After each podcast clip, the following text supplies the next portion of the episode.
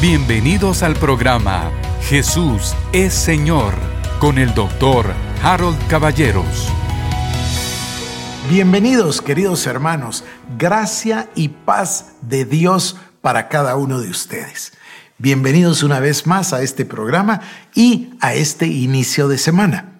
Antes de comenzar con nuestro tema, quiero recordarle, por favor, que este mes de septiembre es un mes especial de oración de súplica, de clamor, de ayuno pidiéndole al Padre por nuestras naciones. Ya hablaré yo del ayuno. Estaba escuchando los mensajes de ese maestro fabuloso que, que, yo aprecio tanto, que se llama Derek Prince. Tiene unos libros maravillosos sobre oración y sobre el ayuno. Entonces, ahora que me he aficionado tanto a los audiolibros, puse rápidamente un audiolibro de Derek Prince para regresar a, las, a los puntos básicos del ayuno. Y por supuesto me recordé del doctor Cho y me recordé de la oración, la clave del avivamiento. Y ahora sí, el día de ayer no me dio tiempo a pasar sobre este mensaje que yo deseo enfatizar. Es por supuesto sobre el tema de la sangre. Ahora, yo le ofrecí ayer, y voy a cumplirle, tengo que profundizar sobre un tema.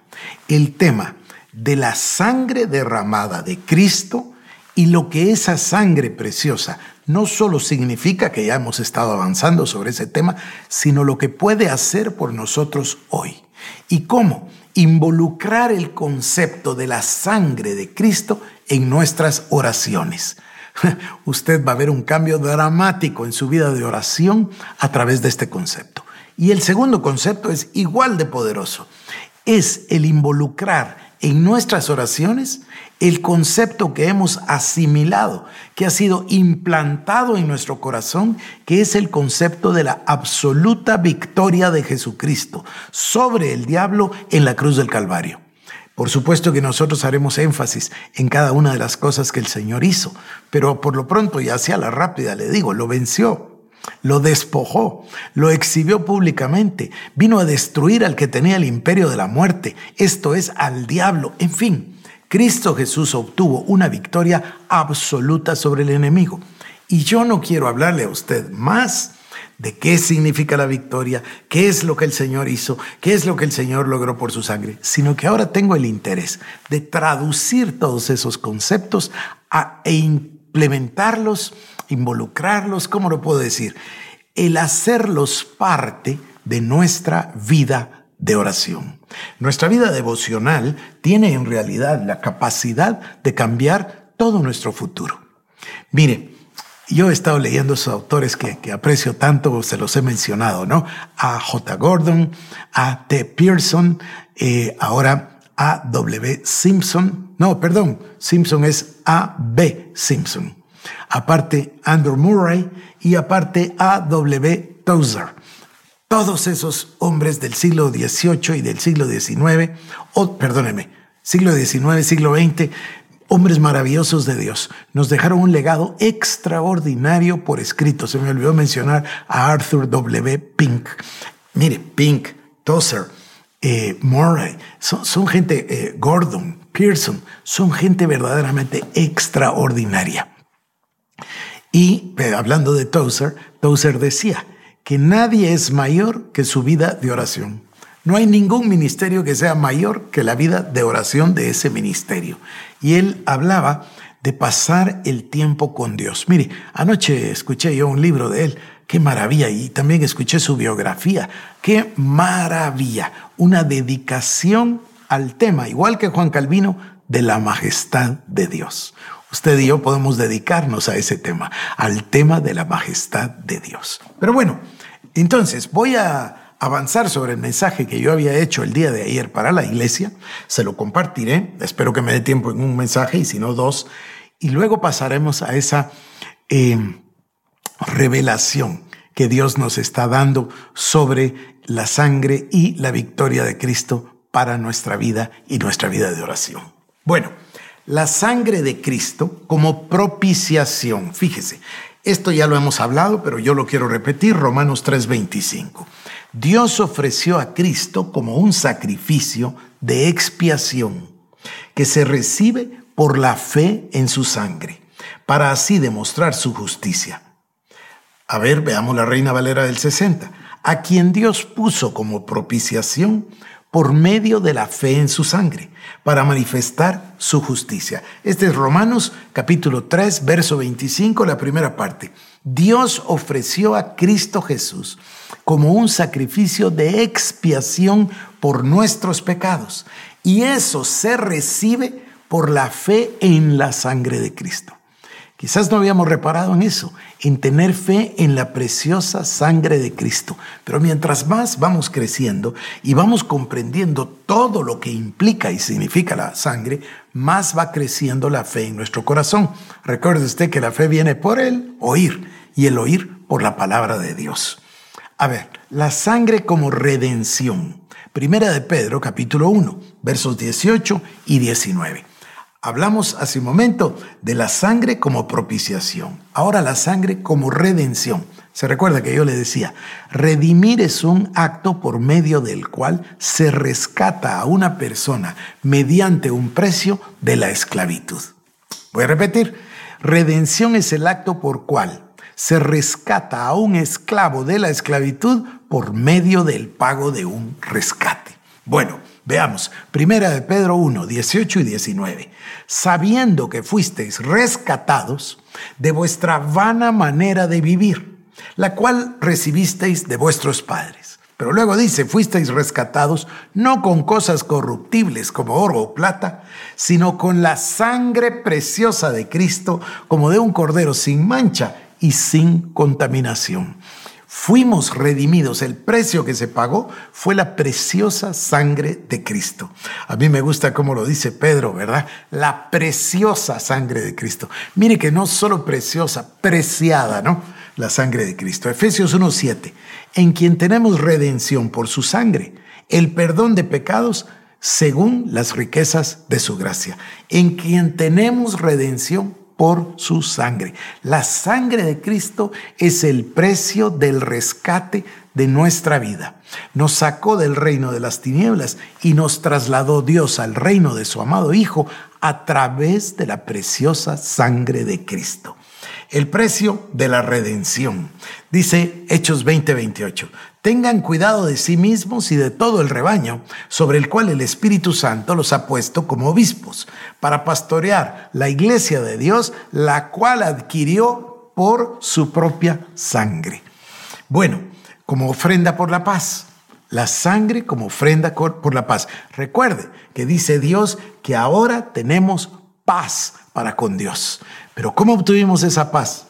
Escuche, Colosenses 1:20. Y por medio de él reconciliar consigo todas las cosas, las que están en la tierra como las que están en los cielos, haciendo la paz mediante la sangre que derramó en la cruz.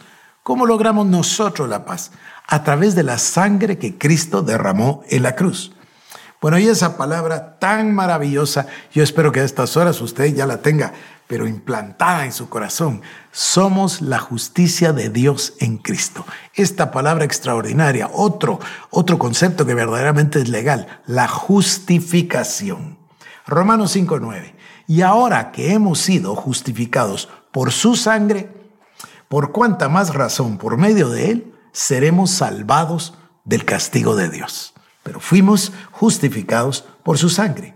A ver, la sangre a través del velo. Hebreos 9. Yo voy a leer el verso 7, el 12 y el 25.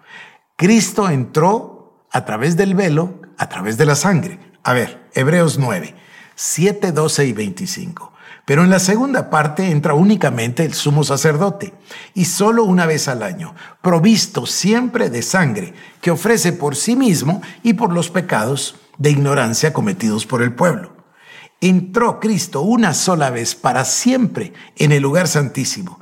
No lo hizo con sangre de machos cabríos y becerros, sino con su propia sangre, logrando así un rescate eterno. Esto tiene mucho, muchas implicaciones. Entró con su propia sangre, logrando así un rescate eterno para todos aquellos que crean que Cristo es el Hijo de Dios que resucitó de los muertos. Es algo extraordinario. Y dice, ni entró en el cielo para ofrecerse vez tras vez, como entra el sumo sacerdote en el lugar santísimo cada año con sangre ajena, sino que Cristo entró de una vez por todas y obtuvo o logró un rescate eterno.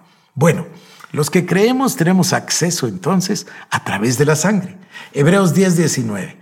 Así que, hermanos, teniendo libertad para entrar en el lugar santísimo por la sangre de Jesucristo. Esto debe ser el privilegio más grande que puede existir para la raza humana. Yo entiendo que la raza humana cree que privilegio es tener dinero, o tener fama, o tener poder, o tener un gran cargo, o como se suele decir del presidente de Estados Unidos, el hombre más poderoso de la tierra. Bueno, no.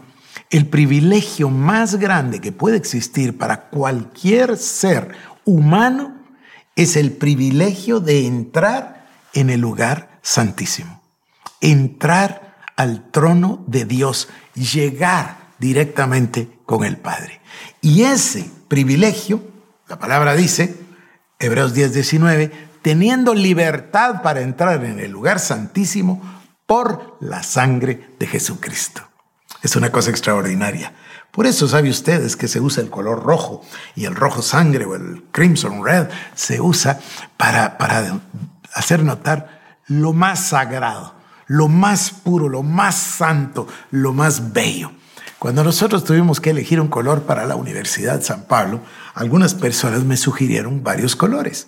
Y una persona me, me, me habló de un azul que era muy real, muy lindo. Y yo dije, no, nosotros jamás podríamos ir por otro color que no sea el color rojo sangre. Tiene un significado extraordinario. Bueno, ¿y qué le parece Efesios 2, 12 y 13? Esto es en la nueva eh, versión o la nueva traducción viviente. Ustedes vivían en este mundo sin Dios y sin esperanza, pero ahora han sido unidos a Cristo Jesús. Antes estaban muy lejos de Dios, pero ahora fueron acercados por medio de la sangre de Cristo. Bueno, ciertamente estábamos lejos, alejados de la ciudadanía de Dios, sin Dios en el mundo. Pero Él, que es rico en misericordia, Dios envió a su Hijo Jesucristo y Cristo se humilló hasta la muerte. Bueno, primero tomó forma de siervo, se humilló hasta la muerte y muerte de cruz y derramó su sangre por usted y por mí. Gloria a Dios. La sangre aplicada. Ahora vamos ya Ahora arrancamos a hablar ya de la aplicación de la sangre a los creyentes. El símbolo, ese tipo, el tipo de la sangre rociada para expiación de los pecados. Hebreos 9, 18 al 23. De donde ni aún el primer pacto fue instituido sin sangre, porque habiendo anunciado Moisés todos los mandamientos de la ley al pueblo, tomó la sangre de los becerros y de los machos cabríos con agua lana escarlata y sopo, y roció el mismo libro y también a todo el pueblo diciendo, esto es la sangre del pacto que Dios os ha mandado. Y además de esto roció también con la sangre el tabernáculo y todos los vasos del ministerio. Y casi todo es purificado, según la ley, con sangre. Y ahora escuche, y sin derramamiento de sangre no se hace remisión. Esto es lo importante, sin sangre no hay remisión. Sin sangre no habría redención. Sin sangre no habría salvación. Por favor, querido hermano, que, que yo pueda transmitirle a usted lo importante que es este concepto. Sin sangre no existiría la iglesia. Sin sangre no habría salvación. Sin sangre no se hubiese cumplido el antiguo pacto. Sin sangre no habría pacto. ¿Se da cuenta usted? La sangre es posiblemente el factor fundamental de toda la Biblia. Es una cosa extraordinaria. Me dirá, pero es más grande Cristo que su propia sangre. Por supuesto que sí, por supuesto que sí. Pero el derramamiento de la sangre en el sacrificio de Cristo, en esa maravillosa obra redentora de Jesucristo, la sangre es el fundamento. Bueno, a ver, Hebreos 12, 22 al 24. Sino que os habéis acercado al monte santo, perdón, al monte de Sión, a la ciudad del Dios vivo a Jerusalén la celestial, a la compañía de muchos millares de ángeles, a la congregación de los primogénitos que están inscritos en los cielos, a Dios el juez de todos, a los espíritus de los justos hechos perfectos, a Jesús el mediador del nuevo pacto y a la sangre rociada que habla mejor que la de Abel.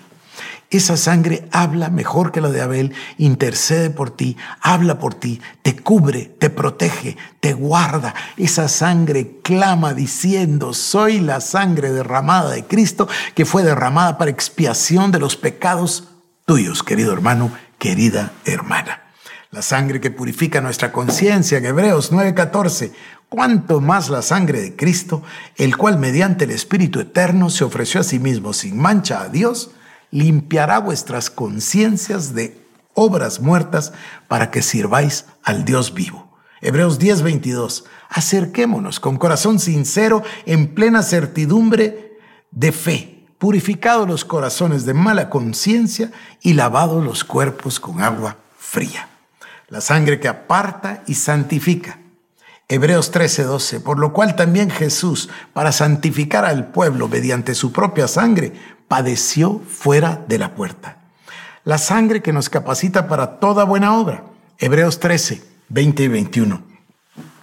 Y el, Dios de paz que resucitó de los muertos a nuestro Señor Jesucristo, el gran pastor de las ovejas, por la sangre del pacto eterno, os haga aptos en toda obra buena para que hagáis su voluntad, haciendo Él en vosotros lo que es agradable delante de Él por Jesucristo, al cual sea la gloria por los siglos de los siglos. Amén. A mí me parece maravilloso.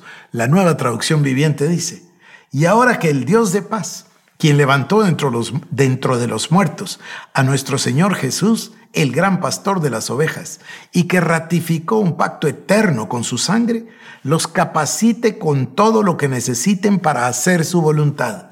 Que Él produzca en ustedes, mediante el poder de Jesucristo, todo lo bueno que a Él le agrada. A Él sea la gloria por los siglos de los siglos y para siempre. Amén. La sangre nos libró de nuestros pecados. Apocalipsis 1.5. Y de Jesucristo el testigo fiel, el primogénito de los muertos y el soberano de los reyes de la tierra, al que nos amó y nos lavó de nuestros pecados con su sangre. La condición para la aplicación perpetua de la sangre. Juan 1.7. Si andamos en luz, como Él está en luz, tenemos comunión unos con otros y la sangre de Jesucristo, su Hijo, nos limpia de todo pecado. La sangre de Cristo derramada y aplicada por el Espíritu de Dios es el arma de victoria sobre Satanás. Por eso están conectadas la sangre y la victoria. Apocalipsis 12:11. Y ellos le han vencido por medio de la sangre del cordero y de la palabra del testimonio de ellos, y menospreciaron sus vidas hasta la muerte. Querido hermano, a mí me parece que esto es verdaderamente maravilloso. Ahora tomaremos en el programa siguiente, continuaremos a partir de este versículo, la victoria sobre Satanás a través de la sangre de Cristo para la iglesia. Y ahora nos iremos al tema de cubrirnos con la sangre de Cristo, aplicar la preciosa sangre de Cristo en nuestras vidas, como la aplicaron en el dintel y los postes de la puerta los israelitas el día de la Pascua, o también vamos a aprender a beber la sangre y comer el cuerpo de nuestro Señor Jesucristo. Por hoy, queridos hermanos, que Dios les bendiga, gracia y paz de Dios. Esto fue el programa Jesús es Señor con el doctor Harold Caballeros. Si quieres más información, búscanos en nuestras redes sociales como Iglesia El Shaddai Guatemala.